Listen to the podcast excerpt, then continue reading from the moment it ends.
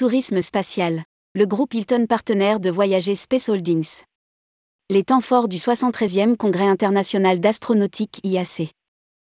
Semaine chargée pour Michel Messager, notre expert du tourisme spatial, puisqu'à accent grave quelques centaines de mètres de l'IFTM se tenaient dans l'enceinte du parc des expositions de la Porte de Versailles, du 18 au 22 septembre le Congrès international d'astronautique, rassemblant plus de 6500 congressistes. Rédigé par Michel Messager le vendredi 23 septembre 2022.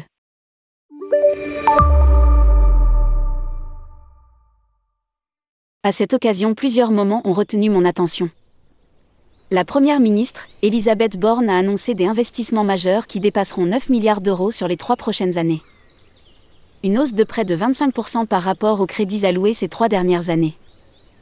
Cet effet d'annonce ne doit pas pour autant nous faire oublier que ces 9 milliards d'euros comprennent déjà les crédits déjà actés du volet spatial du plan d'investissement France 2030, 1,5 milliard d'euros, ceux de la loi de programmation pour la recherche votée jusqu'en 2030, ceux pour le CNES, Centre national d'études spatiales, et ceux de la loi de programmation militaire 2019 à 2025, 5 milliards d'euros. Ariane Group a profité de ce congrès pour dévoiler dimanche un nouveau projet d'étage supérieur de fusée entièrement réutilisable, qui pourra effectuer notamment des missions habitées avec un équipage de 5 astronautes. Une première pour l'Europe spatiale. On en parlait mais c'est maintenant chose faite. Bien entendu auparavant, le projet devra obtenir une approbation au niveau politique et des financements, deux étapes encore loin de se concrétiser, surtout quand on se rappelle les annonces faites à Toulouse au sommet européen organisé le 16 février 2022, sous la présidence française du président Emmanuel Macron, où toute idée de tourisme commercial habité a été rejetée. Stratoflight. Projet de capsule et ballon stratosphérique. Présentation par deux sociétés françaises, Stratoflight en partenariat avec Expleo, d'un projet de capsule et ballon stratosphérique doté d'un balcon qui permettra de sortir dans l'espace, à près de 35 km d'altitude offrant un point de vue unique sur la Terre et l'espace. Pour aller sur cette plateforme extravéhiculaire, il faudra être équipé d'une combinaison pressurisée. Le véhicule de 8 mètres de long pour 4 mètres de large et 3 mètres de haut pourra embarquer 6 personnes dont deux pilotes. Annonce par Voyager Space Holdings et sa société d'exploitation Nanorac en partenariat avec Lockheed Martin qui se sont associés dans la construction de la future station spatiale privée Starlab d'un accord avec l'entreprise Hilton. Hilton concevra les installations des astronautes, permettant à cette dernière de créer ce qui pourrait être l'un des premiers hôtels spatiaux.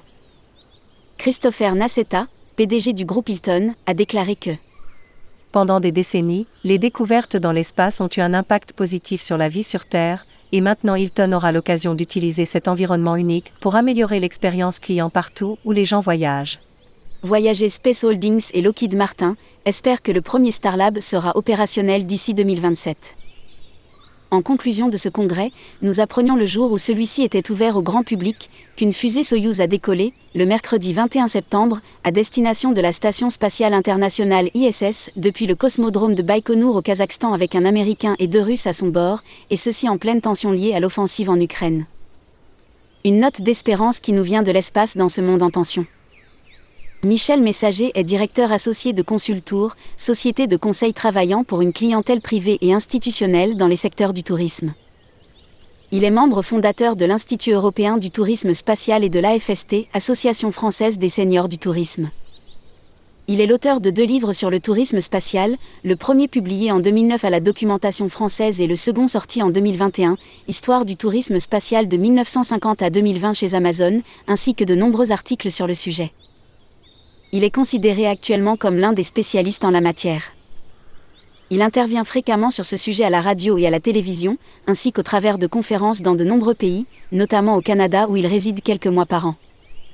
Il conseille notamment des entreprises du New Space et des fonds d'investissement sur les projets financiers en matière du tourisme spatial.